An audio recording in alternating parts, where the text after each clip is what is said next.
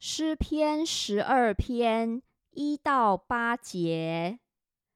耶和华，求你帮助，因虔诚人断绝了，世人中间的忠信人没有了。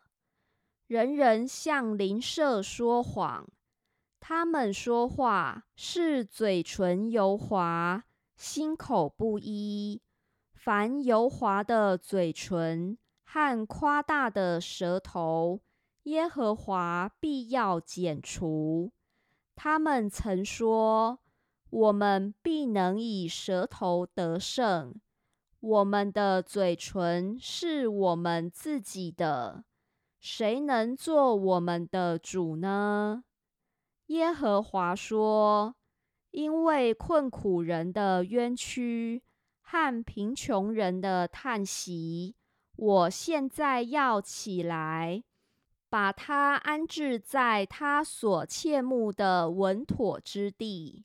耶和华的言语是纯净的言语，如同银子在泥炉中炼过七次。耶和华，你必保护他们，你必保佑他们，永远脱离这世代的人。